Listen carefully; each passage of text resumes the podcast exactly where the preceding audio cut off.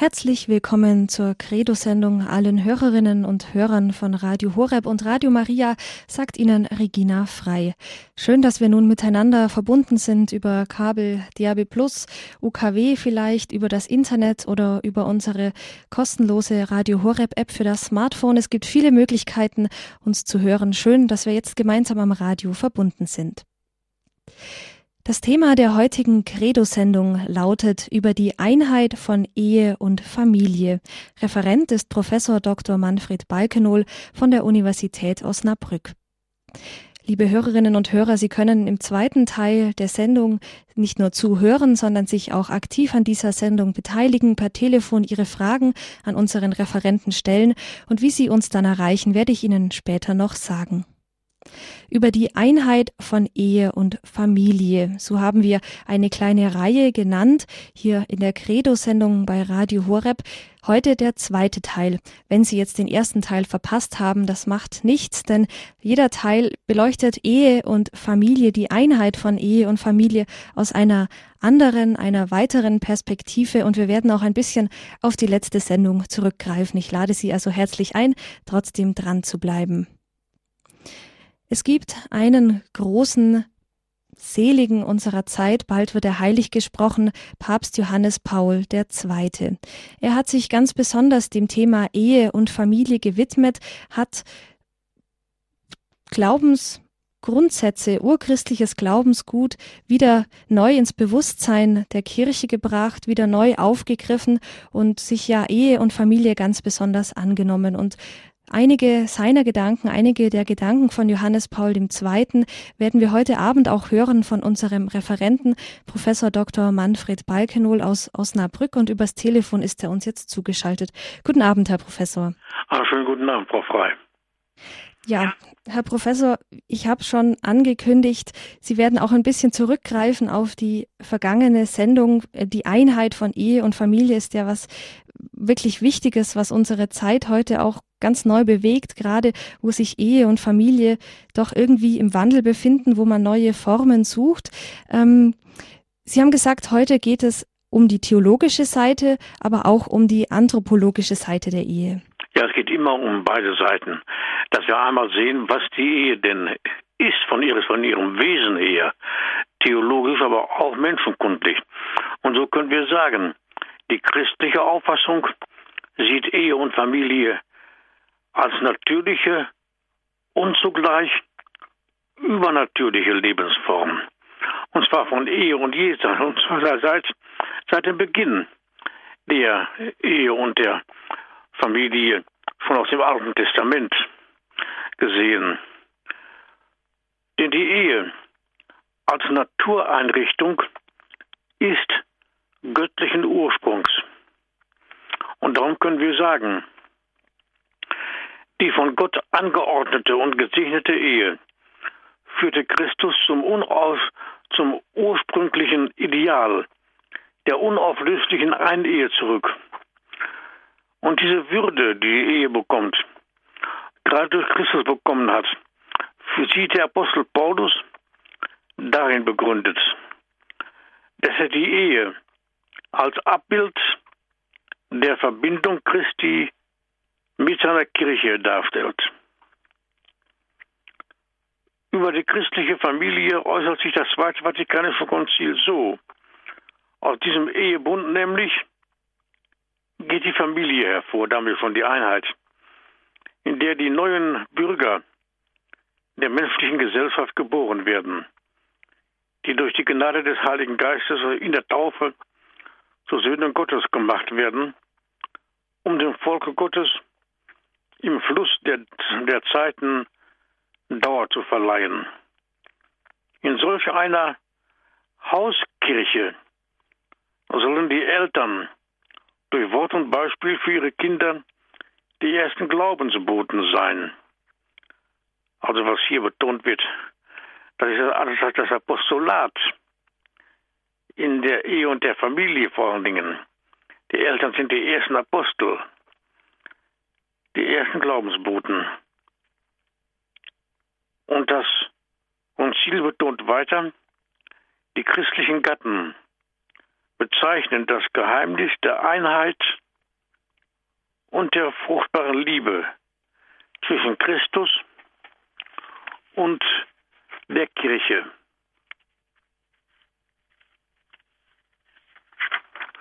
Und bekommen daran Anteil. Sie fördern sich Kraft des Sakramentes der Ehe gegenseitig zur Heiligung durch das eheliche Leben sowie in der Annahme und Erziehung der Kinder und haben so in ihrem Lebensstand und in ihrer Ordnung ihre eigene Gabe im Gottesvolk. Das ist hochinteressant, das so zu sehen in einem modernen theologischen Dokument. Wir können auch sagen und weiterführen, dass hier die, die Berufung der Ehe genannt wird und der Familie. Wiederum die Einheit. Nicht nur eine Berufung zur Ehe und zur Familie, die ja auch im Konzil ausgesagt wird, sondern auch die Berufung die als da eine Dreifache dargelegt wird. Und zwar eben wieder durch den eben schon genannten Johannes Paul II. Die dreifache Berufung. Die dreifache Berufung zur Heiligkeit hat die Ehe und die Familie. Einmal zur Heiligkeit ihrer selbst, dazu ist sie berufen. Dann zur Heiligkeit, zur Heiligung der Kirche und drittens zur Heiligung der Welt. Johannes Paul II. in familiäres Konsortium. Also das ist die dreifache Berufung der Familie. Einmal ist, ist der Mensch berufen. Es gibt eine Berufung zur Ehe und zur Familie. Und dann kommt die Berufung zur Heiligung ihrer selbst, nicht nur der Eltern gegenüber den Kindern, auch der Kinder gegenüber den Eltern, denken wir daran. Wenn die Eltern alt geworden sind, aber nicht nur dann, zum Beispiel in Krankheit, Leid und in der Not, aber auch nicht nur dort. Ist allgemein zu verstehen. Also, einmal die Berufung zur Heiligung ihrer selbst, dann die Berufung zur Heiligung der Kirche und drittens die Berufung zur Heiligung der Welt. Das ist die dreifache Berufung der Ehe und der Familie. Urchristlich gesehen übrigens schon. Und wir besinnen uns heute auch wieder auf das Urchristentum, um auch für die Zukunft wieder Raum zu gewinnen. Hm. Wenn man sich das jetzt ähm, nochmal genauer anschaut, diese dreifache Heiligung, Sie haben gesagt, die dreifache Heiligung, also erstens die Heiligung ihrer selbst und dann aber, das ist bei mir jetzt hängen geblieben, die Heiligung der Kirche. Und ähm, in dem Text aus dem Zweiten Vatikanischen Konzil heißt es ja auch, die Familie ist die, die erste Hauskirche. Das ist schon eine ja, wahnsinnige Betonung der Familie, könnte man doch sagen. Ja, das ist selbstverständlich. Das ist, eigentlich geht diese Sicht der Familie auf den heiligen Johannes Chrysostomus zurück, im dritten Jahrhundert. Nach Christus, im dritten Jahrhundert. Und dieser heilige Johannes Chrysostomus hat schon sehr früh die Familie als die Kirche im Kleinen dargelegt. Sein Leben war bewegt. Er ist ja verbannt worden und erneut verbannt worden und dann schließlich elendig in der Verbannung gestorben. Aber er hat ein Wesentliches über die Familie ausgesagt. Und es hat zwei Jahrtausende gedauert, bis sein Wort in ein modernes Dokument, in ein, modernes dogmatisches Dokument sogar, in Lumen Gentium ist es ja drin, aufgenommen worden ist, dargetan worden ist So lange dauert das. So, so einen so langen Atem hat die Kirche. Und wer dieses Wort des heiligen Johannes Chrysostomus immer wieder genannt hat, aufgegriffen hat, das war der jetzt schon mehrfach genannte Johannes Paul II. Da müssen wir auch sehen, das ist hochinteressant. Und Familie ist tatsächlich die Kirche im Kleinen. Und in dem Sinne sagt ja auch Johannes Paul II., die Familie ist nicht nur die Urzelle der Gesellschaft, das wusste ja schon Leo der 13.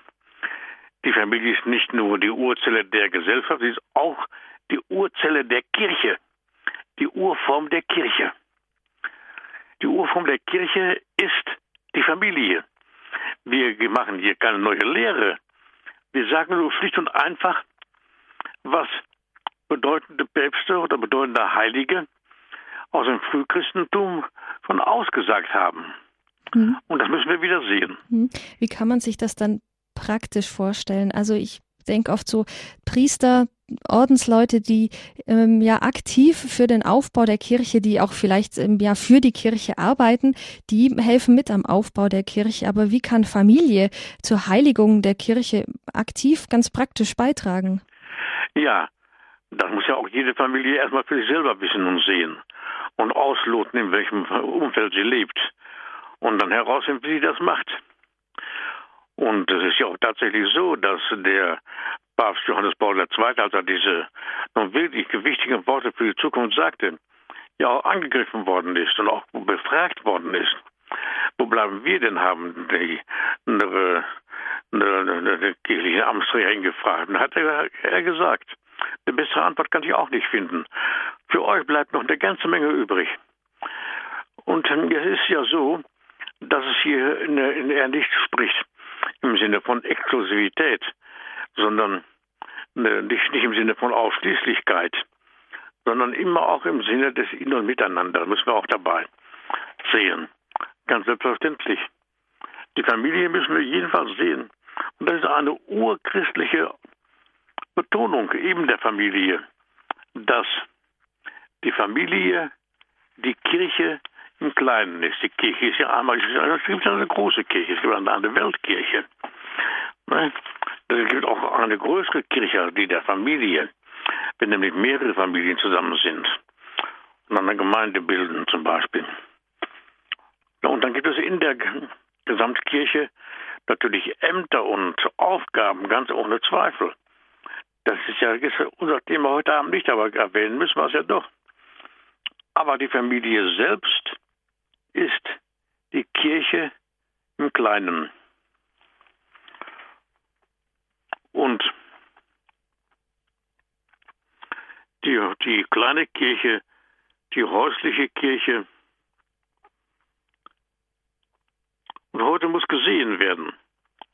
Und das ist ja auch Ihre, ihre Frage und Ihre und ihr, Wort Gewissen eben gesehen werden dass die christlich gelebte Ehe und Familie einmal auf Christus hin orientiert ist und eine besondere Form der Christusnachfolge darstellt, die allerdings ein sehr hohes Maß an Verzicht und Opferbereitschaft verlangt.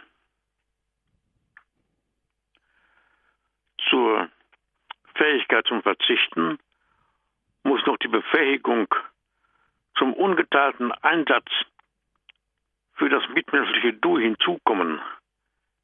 Hier haben wir einen Aspekt der Heiligung, den wir eben nannten.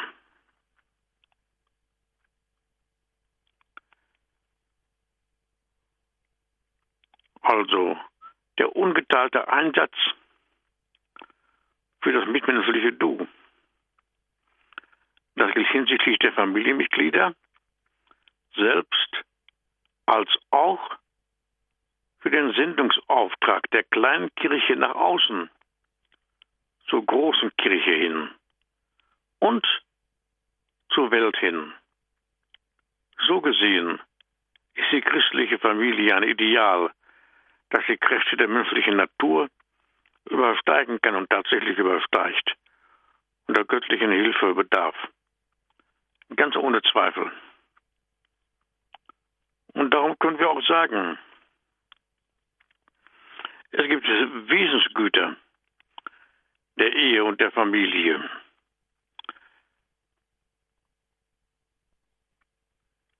Die christliche Ehe, das ist das erste Wesensgut, welches wir hier nennen müssen. Die christliche Ehe ist eine unauflösliche Partnerschaft zwischen einem Manne und einer Frau. Diesen Satz, so einfach er klingt und so kompliziert er heute geworden zu sein scheint, wenn wir sehen, was man heute alles unter Ehe und Familie hier bezeichnen möchte. Die christliche Ehe ist eine unauflösliche Partnerschaft zwischen einem Manne und einer Frau. Zweitens, die Ehe ist auf die Wirkung neuen Lebens hingeordnet. Als kleine Kirche hat die Familie die stetige Aufgabe der Erneuerung der Kirche und darüber hinaus der gesamten menschlichen Gesellschaft. Es war bislang immer so, wenn wir die Kirchengeschichte betrachten. Es war immer so, dass in Krisen- und Verfallszeiten aus der Kraft christlich gelebter Ehe und Familie die Kirche die Gesellschaft erneuert worden sind. Wenn umgekehrt die genannten Wesenszüge oder Wesensgüter der Familie, ich nenne sie nochmal, die Hinordnung auf die Wirkung neuen Lebens, dann die Einpaarigkeit, also die Monogamie, und drittens die Unauflöslichkeit. Wenn diese drei Wesensgüter der Familie und der Ehe nicht mehr als wertvoll oder gar als nebensächlich oder als wegwerfbar angesehen werden, verspielt der Mensch erfahrungsgemäß sein Lebensglück. Und darüber hinaus eine Geringschätzung dieser Wesensgüter lässt den Menschen wohl in eine Hatz nach Lust, Besitz und Geltung hineinschlittern lässt ihn aber nicht mehr die Werte des Liebens und Geliebtwerdens erfahren. Und die Gesellschaft geht zugrunde und die Kirche ebenfalls. Wir hatten ja eben schon gesagt, auf die werterhaltende Funktion der Ehe und der Familie haben wir kurz angesprochen, nämlich dass die Familie die und Familie die Urform der Kirche ist und gleichzeitig die Urform der Gesellschaft, wie, wie Johannes Paul II. nachdrücklich betont. Er sagt weiterhin, die Familie, Weg der Kirche, unter diesen zahlreichen Wegen ist die Familie der erste und der wichtigste.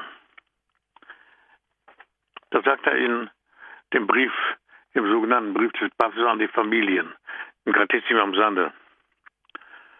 Unter diesen zahlreichen Wegen ist die Familie der erste und der wichtigste. Er sagt nicht die Familie ist der einzige Weg. Das sagt er nicht, aber es ist der erste und der wichtigste. Das sagt er schon in aller Deutlichkeit.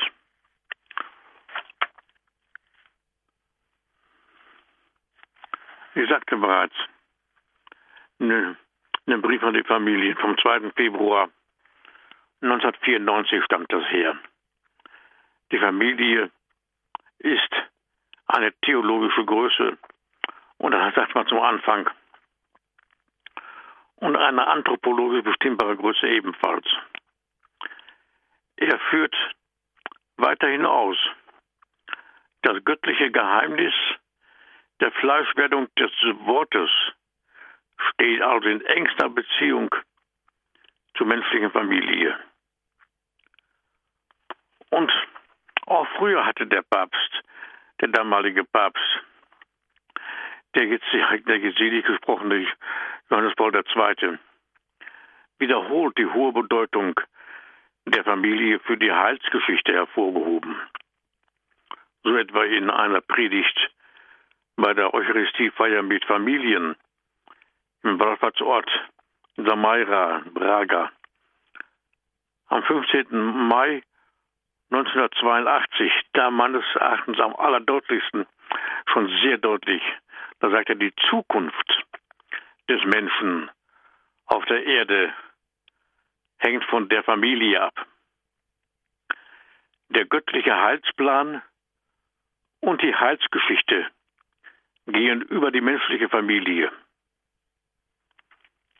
Da hat er das, was er später in Familiaris Consortio, aber auch in dem Brief an die Familie, in den Gratissima am Sande und auch in der Enzyklika Evangelium Vitae weiter ausgeführt hat, hat er hier schon zusammengefasst. Und da tosendem Beifall der Familien hat er dieses Wort immer wieder gesprochen. Die Zukunft des, des Menschen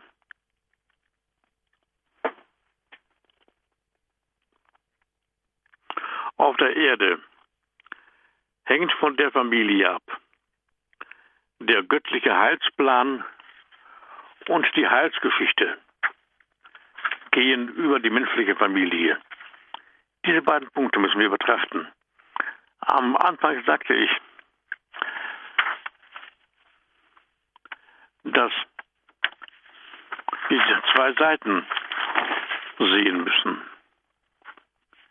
Die christliche Auffassung sieht Ehe und Familie als natürliche und zugleich übernatürliche Lebensform.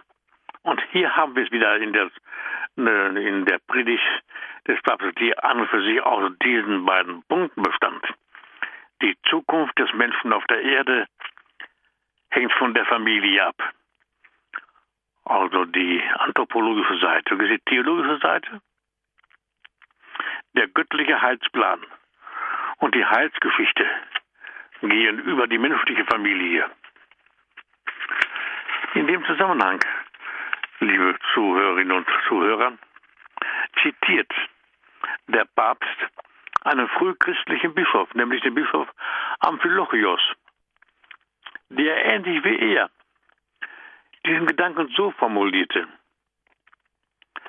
Denn der Bischof Amphilochios pries die heilige, erwählte und über alle göttlichen Gaben erhabene Ehe als Erzeuger der Menschheit, Urheber von Ebenbildern Gottes. Wollen uns dieses kurze Wort noch einmal anschauen. Er sagt eigentlich genau das Gleiche hier, was der Papst nachher so formulierte und übersetzte. Die Zukunft des Menschen auf der Erde hängt von der Familie ab. So Johannes Paul II. Amphilochius, ganz kurz, Erzeuger der Menschheit. Dann der Papst, der göttliche Heilsplan und die Heilsgeschichte gehen über die menschliche Familie. Amphilochius, Urheber von Ebenbildern Gottes. In diesen wenigen Worten, liebe Zuhörerinnen und Zuhörer, wird die Würde der Ehe und Familie schon so deutlich ausgesagt, so wie es ja in der Patristik, in der frühen Christenheit üblich war, denn die Familie galt ja in der Antike nicht allzu viel. Die Hochschätzung der Ehe und der Familie war weitestgehend als gering zu bezeichnen. Und das Christentum hat die theologische, nicht nur die theologische, auch die anthropologisch, die menschenkundlich bedeutsame Sicht der Ehe und Familie neu herausgestellt, nämlich Erzeuger der Menschheit, die anthropologische Sicht und dann die theologische Sicht, Urheber von Ebenbildern Gottes, so der Bischof Amphilochios. Der Papst nochmal, die Zukunft des Menschen auf der Erde hängt von der Familie ab. Der göttliche Heilsplan und die Heilsgeschichte gehen über die menschliche Familie. Also diese beiden Aspekte. Im selben Kapitel, in der Enzyklika Evangelium Vitae, in welchem er den eben genannten Bischof Amphilochios zitiert, sagt er weiterhin, die Zeugung ist die Fortführung der Schöpfung. Die Familie, die Ehe und die Familie. Außer Ehe erwächst ja die Familie durch die Zeugung von Kindern. Und deshalb Papst, die Zeugung ist die Fortführung der Schöpfung. Das ist den Menschen aufgegeben, die Schöpfung Gottes fortzuführen. Und ich bewundere immer ne, den Johannes Paul den zweiten in selig gesprochenen Papst, in welcher Kürze und Prägnanz er diese Glaubenswahrheiten darlegt. Ähnlich wie in der Patristik, die Vätertheologie. Amphilochios gehört zur Patristik, indem man ganz kurz sagt, die Ehe Erzeuger der Menschheit und Urheber der Ebenbilder Gottes. Noch kürzer und noch besser wüsste ich nicht, wo dieser Zusammenhang dargelegt worden wäre.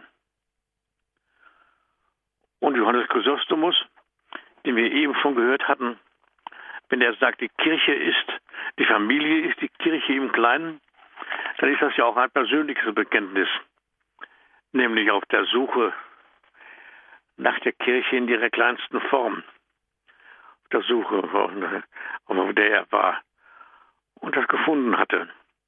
Und auch gegen die Auffassung vieler anderer diese seine Auffassung dargelegt hat, bis sie nach zwei Jahrtausenden Einlass gefunden hatten in ein bedeutendes Konzil. Wie bedeutend, wie bedeutend das Konzil, das Zweite Vatikanische Konzil war, das werden wir vielleicht später nochmal äh, sehen. Wir werden diese Gedanken vertiefen, hören zwischenzeitlich aber noch ein paar kleine Musik.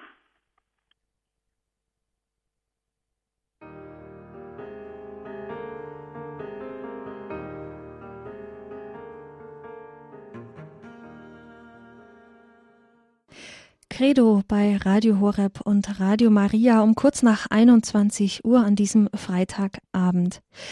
Heute mit dem Thema über die Einheit von Ehe und Familie. Es ist der zweite Teil einer kleinen Reihe mit dem Referenten Professor Dr. Manfred Balkenohl von der Universität Osnabrück.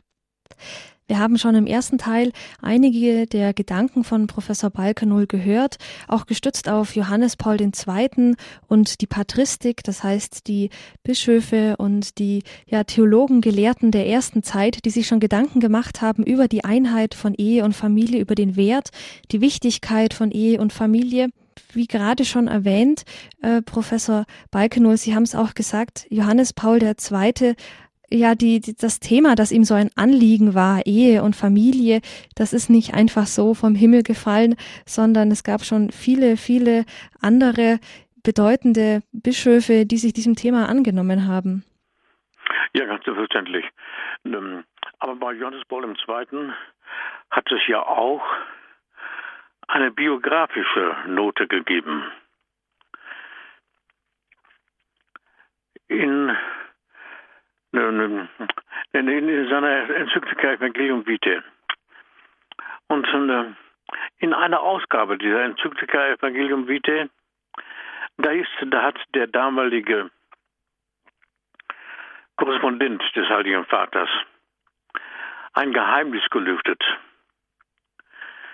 indem er dargelegt hat, als er, Johannes Paul II.,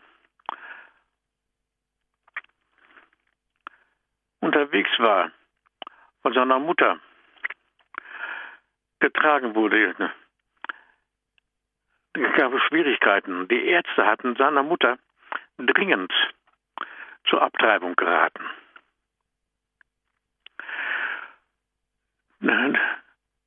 Seine Mutter und sein Vater haben diesem Anliegen der Ärzte, sind dem Sinn der Ärzte nicht gefolgt und haben alles unter der, der Sorge und Obacht Gottes gestellt, unter der Führung Gottes gestellt und haben den Ärzten in Auftrag gegeben, alles zu tun, was in ihrer Macht stand, stehe. Und das Übrige wollen sie der Führung Gottes überlassen. Und so hat die Mutter tatsächlich überlebt, obwohl gesagt worden ist, bei dieser Situation könnte sie nicht überleben. Sie hat noch neun Jahre überlebt. Und Johannes Paul II., später Papst geworden, hat diese Dinge ja auch noch vor Augen, jedenfalls im Gedächtnis gehabt, jedenfalls gegenwärtig gehabt, als er auf, über die hohe Bedeutung eines jeden Menschenlebens philosophisch und theologisch seine Ausführungen machte. Er war ja Philosoph, er war ja nicht nur Theologe, er war ja auch Philosoph. Und Johannes Paul der Große hatte tatsächlich in dieser Hinsicht auch eine, eine biografische Spuren, die in seinem Werk wiederzuerkennen sind, möchte ich doch wohl sagen. Mhm. Das heißt ja, man, man merkt es schon, ähm, das Thema war ihm wirklich ein Herzensanliegen und das merkt man dann auch an all seinen Schriften. Ja, eine erste Hörerin hat uns erreicht und zwar Frau Thun aus Brühl. Guten Abend. Guten Abend. Sie haben eine Frage. Ja, ich habe eine Frage und zwar, Sie haben doch gerade eben gesagt, die Familie ist äh, die, äh, also die Zeugung der Kinder, es ist ja die Fortsetzung von der Menschwerdung, also von Gottes, äh, ach, ich habe jetzt den, den Wortlaut vergessen, was ich gesagt habe. Ja, und was, wie ist dann das bei denen jetzt, wo Kinder gerne hätten und aber keine kriegen? Mhm. Die tun doch nicht äh, Gottes, äh, Gottes äh, Werk fortsetzen in dem Moment. Ja, sagen wir mal so. Das ist eine besondere Situation, wo sich in einem solchen Falle ja auch die Frage stellt, auf welche Weise denn jetzt das Werk Gottes fortgesetzt werden kann. Zum Beispiel in der Pflege der Kinder, in der Krankenpflege und Armenpflege. Und nur um jetzt mal einige Beispiele zu nennen. Da gibt es zahlreiche Möglichkeiten, hier subsidiär stellvertretend einzuwirken. Und es gibt ja unendlich viele Heilige, in der Kirchengeschichte, die genau diesen Weg gegangen sind, sodass immer noch genug übrig bleibt, genug an Aufgaben bleibt, jetzt den Willen Gottes zu erfüllen. Es ist zwar richtig, die Zeugung ist die Fortführung der Schöpfung, wie Johannes Paul II. das in seiner Enzyklika Evangelium Vitae genannt hat. Und es ist gut, dass er das so deutlich gemacht hat. Gerade in einer Zeit, die ja nicht nur von der Kultur des Lebens bestimmt ist, sondern auch von der Unkultur des Todes bestimmt ist. Das müssen wir ja auch sehen. Und dass dann eine Enzyklika gegen die Unkultur des Todes geschrieben worden ist, mit dem Ziel, der Kultur des Lebens zum Sieg zu verhelfen. Mhm. Und das ist ja auch und da gibt es ja auch biografische Spuren, wie ich glaube, sehen zu können. Hm. Ja, Frau Thun, herzlichen Dank für die Frage. Ich hoffe, sie ist beantwortet. Ja, und ich denke, wenn, wenn etwas nicht auf natürlichem Wege nicht geht, und dann sollte man die Finger weglassen. Ja, das ist eine sehr berechtigte eine Sicht. Eine, eine, dann die, die Finger weglassen, weil ja auch dann nachher ja auch die, die wieder natürlichen ne, Dinge zu erreichen sind durch Tötung von Menschen wenn auch in ihrer frühesten Phase. Das müssen wir auch sehen. Das wäre ein Thema für sich, mhm. welches wir hier nochmal ansprechen sollten im Laufe der Zeit. Aber das müssen wir auch, auch, auch mit dem, im Auge haben. Dort, wo die, wo, wo, wo die Forschung auf das Recht auf Leben geht, das stößt, nicht wahr? Dann hat das Recht auf Leben jedes Einzelnen natürlich den Vorrang. Mhm. Gut, Frau Thun, ja, herzlichen Dank Ihnen. Auf Wiederhören. Ja, Herr Professor Balkenol, Frau Thun hat es schon angesprochen, es gibt natürlich auch ähm, ja, Gefährdungen, könnte man sagen, die aus, aus einer Ehe, aber auch aus Familie hervorgehen können, wenn, wenn manche Gegebenheiten einfach widrig sind. Also wenn zum Beispiel ein Ehepaar sich ähm, ein Kind wünscht, aber es klappt halt einfach nicht. Natürlich gibt es Gefährdungen. Und dann sollte man auch alles in Anspruch nehmen, was, als, was, was, was, was aus christlicher Perspektive erlaubt ist, ganz ohne Zweifel. Nicht wahr? Und es gibt ja dann auch den Einsatz des Menschen für das Reich Gottes in, einem, in einer anderen Weise. Es ist zwar richtig, die Zukunft des Menschen auf der Erde hängt von der Familie ab, so der Papst der göttliche Heilsplan und die Heilsgeschichte gehen über die menschliche Familie, wie wir gehört haben. Die erfahrbare Wirklichkeit dagegen führt, wie Sie ja da sagen, oft ein anderes Bild vor Augen. Und darüber hinaus gibt es ja ohne Zweifel auch zahlreiche Ehescheidungen und Zerwürfnisse in familiären Erlebnisräumen. Das müssen wir ja auch sehen. Die theologische Sicht aber wird sehr häufig aus dem öffentlichen wie aus dem wissenschaftlichen Bewusstsein ausgeschaltet. Dennoch, und das ist auch, auch ein wichtiger Gesichtspunkt, den ich nennen möchte, dennoch haben vor allem zahlreiche junge Menschen heute ein neues, eine neue, und zwar positive Einschätzung von Ehe und Familie gewinnen können. Viele junge Menschen haben ein neues Gespür dafür bekommen, wo angesichts extremer Süchte, Habsucht, Geltungssucht, Genusssucht, die innere Bergung, ja das Lebensglück des Menschen zu suchen und zu finden ist. Und sie verspüren, dass eine Blickverengung auf biologische, soziologische, wirtschaftliche, rechtliche oder psychologische Daten absolut unzureichend ist. Und daher wird auch die theologische Sicht, die wir hier ein wenig in, der, in, den, in den Vordergrund gestellt haben, hier auch zunächst mal durchzuhalten sein. Der Mensch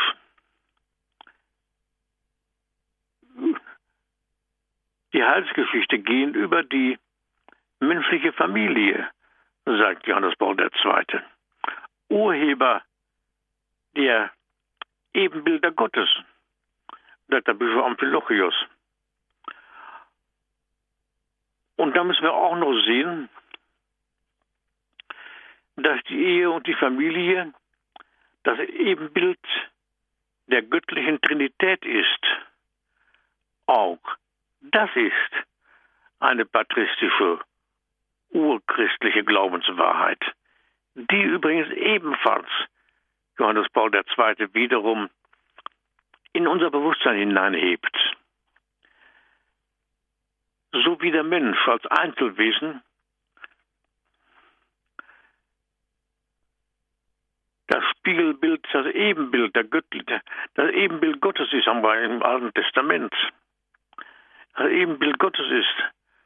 So ist die Familie das Ebenbild der göttlichen Trinität.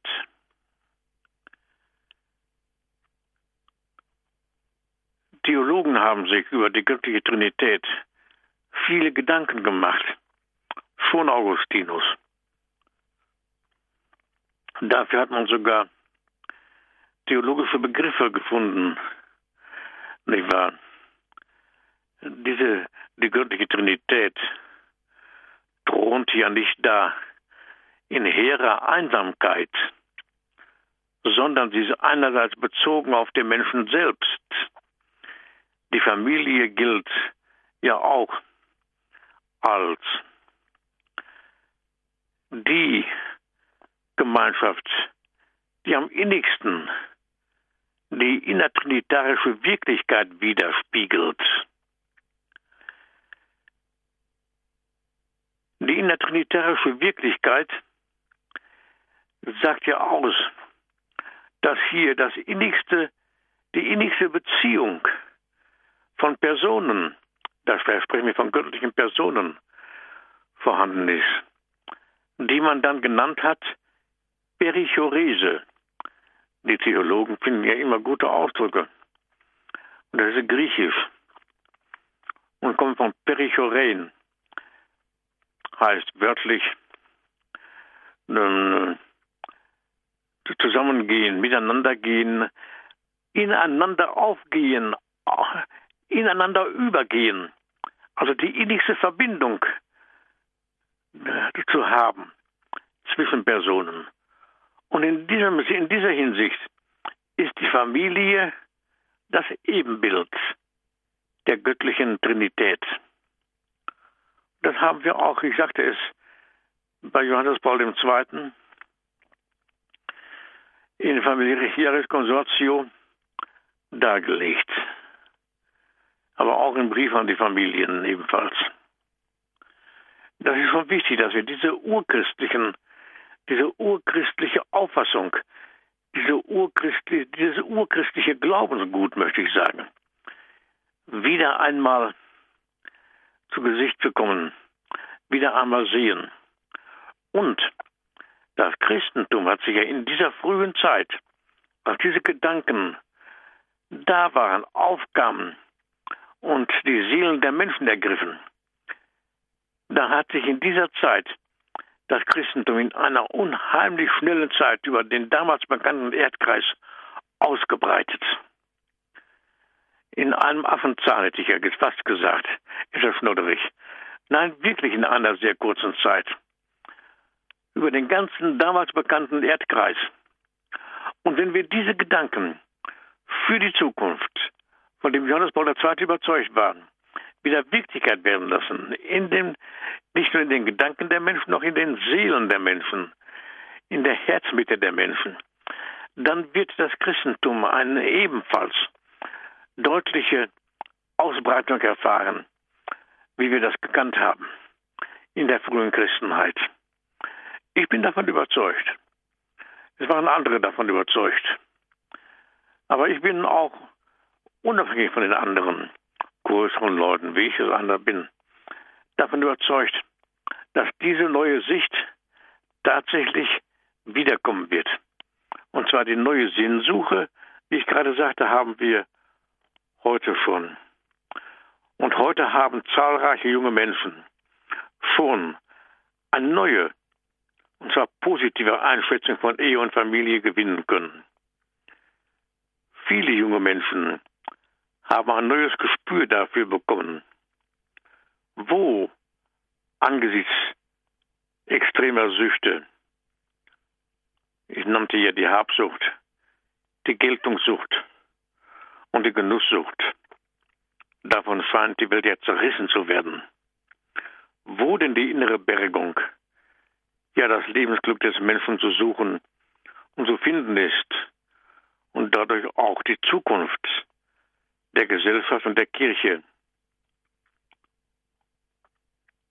Nach Zeiten verführerischer Irren und Wirrungen, in denen wir immerhin noch stecken, das sehen wir und wissen wir ja wohl, in denen man familienfeindliche Losungen auf Fahnen und Fähnchen geschrieben hatte und immer noch schreibt, was man ja heute alles unter Familie verstehen will, ist ja sagenhaft. wissen ja, ja doch viele junge Menschen heute schon wieder besser, wo das Lebensglück des Menschen zu suchen und zu finden ist. Und viele wissen auch wieder besser als früher das personaler Einsatz, der den ganzen Menschen mit allen seinen Kräften fordert, in der Familie verlangt ist und außerhalb der Familie hinausstrahlt. Die Familie ist allerdings die Bildungsstätte allen menschlichen Einsatzes. Genussegoismus und Vereinzelung haben in der Familie keinen Platz. Das sind weder soziale noch theologische Qualitäten. Vielleicht ist heute die Talsohle hinsichtlich der Familienfeindlichkeit und des Genussegoismus insgesamt noch nicht erreicht. Aber bei allen feststellbaren Destruktionen finden wir heute bei zahlreichen jungen Menschen neue Hoffnungsperspektiven. Und diese zählen für die Zukunft. Vielleicht hören wir noch ein paar Klänge Musik und setzen den Gedanken noch ein wenig fort.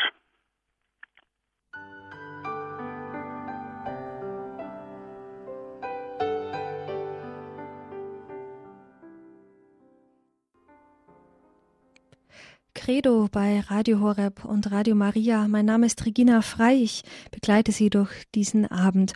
Heute in der Credo-Sendung haben wir das Thema über die Einheit von Ehe und Familie. Es spricht Professor Dr. Manfred Balkenohl von der Universität Osnabrück. Das ist der zweite Teil einer kleinen Serie, einer kleinen Reihe, die wir begonnen haben. Und heute ging es besonders um die, ja, die Berufung zur Familie, aber auch die Berufung der Familie und diese theologische Seite, die Wichtigkeit auch, die Ehe und Familie haben und aber auch nicht nur für, für die Kirche, sondern auch für die Welt. Und ja, diese dreifache Heiligung für ihrer selbst, die Heiligung der Kirche und der Welt. Das war jetzt eine kleine Zusammenfassung, aber Herr Professor Balkenol, da gibt es bestimmt noch viele weitere Gedanken. Ja, man wird sehen müssen, dass die von Gott angeordnete und gesegnete Ehe Christus zum ursprünglichen Ideal der unauflöslichen Ehe zurückgeführt hat. Und die Würde, die darin liegt, in der Ehe und der Familie, hat der Apostel Paulus deutlich vor Augen gehabt, wenn er die Ehe als das Abbild der Verbindung Christi mit seiner Kirche darstellt. So heißt es im Epheserbrief. Einer ordnet sich dem anderen unter in der gemeinsamen Ehrfurcht vor Christus. Denn wir sind Glieder seines Leibes. Darum wird der Mann Vater und Mutter verlassen und sich an seine Frau binden. Und die zwei werden ein Fleisch sein. Dies ist ein tiefes Geheimnis. Ich beziehe es auf Christus und die Kirche. Und aus dieser Textstelle wird deutlich, dass die Ehe ein Spiegelbild und ein Nachvollzug des gemeinsamen, des gegenseitigen Verhältnisses von Christus und der Kirche ist. Das war in der Theologie auch unbestritten. Und der Dogmatiker, den ich aus meinem Studium her noch, noch kenne, der Dogmatiker Michael Schmaus, er schrieb in seiner damals neuesten Dogmatik, die Ehe es ist nicht ein leeres Abbild der Gemeinschaft zwischen Christus und Kirche. In das Abbild wirkt vielmehr das Urbild selbst hinein. Das Urbild kommt in dem Abbild zur Erscheinung. Also das Urbild ist Christus, das Abbild hier die Ehe. Und dann kommt ein bedeutender Satz dieses großen Theologen, der auch heute noch großer Theologe ist. Ich zitiere, man kann das Verhältnis Christi zur Kirche nur verstehen, wenn man die Ehe versteht. Umgekehrt kann man diese nur verstehen, wenn man die Verbindung von Christus und Kirche ins Auge fasst. Dieser Satz, den ich nochmal nennen werde, liebe Zuhörerinnen und Zuhörer, von Michael Maus. Man kann ihn denn in die Reihe der großen Aussagen über die Ehe und der Familie zählen. Einige hatten wir eben schon gehört. Ich sage es noch einmal. Man kann das Verhältnis Christi zur Kirche nur verstehen, wenn man die Ehe versteht. Da spricht er im Sinne von aus, im Sinne von Ausschließlichkeit. Er sagt nur, man kann das Verhältnis Christi zur Kirche nur verstehen, wenn man die Ehe versteht. Umgekehrt kann man diese nur verstehen, wenn man die Verbindung von Christus und Kirche ins Auge fasst.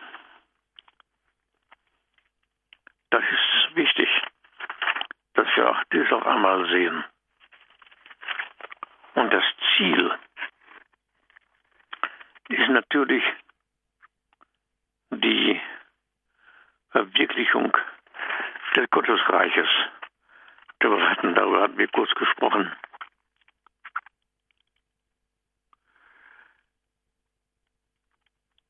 Sie sind also nicht mehr A2, sondern eins, was aber Gott verbunden hat, das darf der Mensch nicht trennen.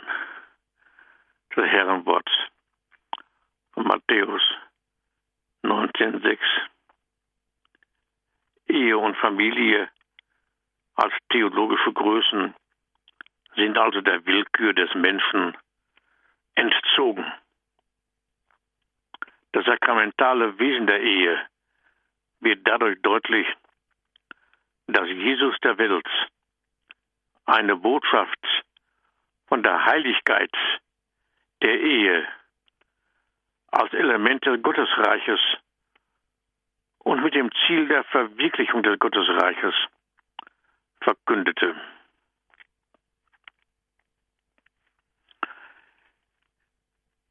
Diese bereits im Urchristentum, lebendige Überzeugung, das ist Patristik wiederum.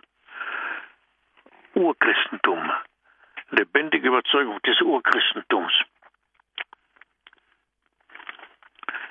ist, wie angedeutet, in den orthodoxen Kirchen ebenfalls erhalten geblieben. Bis in die göttliche Liturgie hinein erhalten geblieben. Die Traufeier hier nämlich ist bezeichnenderweise eine Krönungsliturgie, die mit den Worten beginnt, gesegnet sei das Reich Gottes. Die Krönung der Brautleute weist darauf hin, dass ein Reich, und zwar das Reich Gottes, hier auf Erden durch den Ehebund von Realität wird. Und eschatologisch, also auf endzeitliche Verwirklichung hin ausgerichtet ist. Die Ostriten gehören zur Katholizität, also zum allumfassenden Charakter der Kirche. Nicht ohne Grund, sagten wir, wird im Weltkatechismus im Neuen auf diese Krönungsliturgie verwiesen. Es ist mehr als eine Grußadresse an die Orthodoxie, kann man sicherlich sagen. Und wir müssen sagen weiterhin, dass die Familie als der Kirche im Kleinen zusammen mit diesen Aussagen der Bildung des Reiches Gottes gesehen wird. Wenn der Papst sagt, die Familie erbaut das Reich Gottes in der Geschichte. Und diese Aussage müssen wir sehen. Das sind schon die wichtigsten theologischen Aussagen, die wir hier zu Wort haben versucht kommen zu lassen. Es gibt aber auch viele Hindernisse. Es gibt Zerwürfnisse in familiären Erlebnisräumen. Es gibt nicht nur die auf Christus und Kirche hin zentrierte Sicht. Es gibt auch andere Auffassungen. Wir müssen uns auch den Irrungen und Wirrungen der heutigen Zeit stellen und sie durch eine christliche Sicht zu korrigieren versuchen.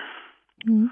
Das werden wir beim nächsten Mal in, der, in, der, in dem Sinne fortsetzen. Ja, Herzlichen Dank, Herr Professor Balkenol. Das sind jetzt einige Themen schon angeklungen, die bestimmt einer Vertiefung noch bedürfen. Das Telefon hat auch noch geblinkt, aber liebe Hörerinnen und Hörer, wir sind schon am Ende dieser Sendung angelangt. Aber es ist ja eine Reihe. Das heißt, es gibt auch einen dritten Teil und den hören Sie am Mittwoch, den 5. Februar. Dann der dritte Teil mit dem Thema über die Einheit von Ehe und Familie mit unserem Referenten, mit Professor Dr. Manfred Balkenol von der Universität Osnabrück. Herr Professor Balkenol, ich sage Ihnen ein herzliches Vergelt's Gott, Dankeschön und äh, wir sind gespannt auf das nächste Mal. Ihnen alles Gute. Ich bedanke mich meinerseits. Einen wunderschönen guten Abend. Auf Wiederhören. Ja, liebe Hörerinnen und Hörer, Ihnen herzliches Dankeschön fürs Einschalten, fürs Mit dabei sein, für Ihre Fragen.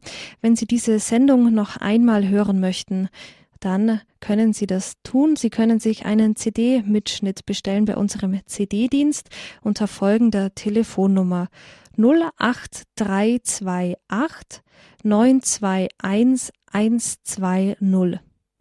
08328 921 120. Das ist die Telefonnummer von unserem CD-Dienst oder Sie schreiben eine E-Mail an cd-dienst.horeb.org oder Sie laden sich auf unserer Homepage ein kostenloses Podcast dieser Sendung herunter. Und Sie können natürlich dann auch den ersten Teil dieser Serie über die Einheit von Ehe und Familie ebenso als CD bestellen oder als Podcast herunterladen.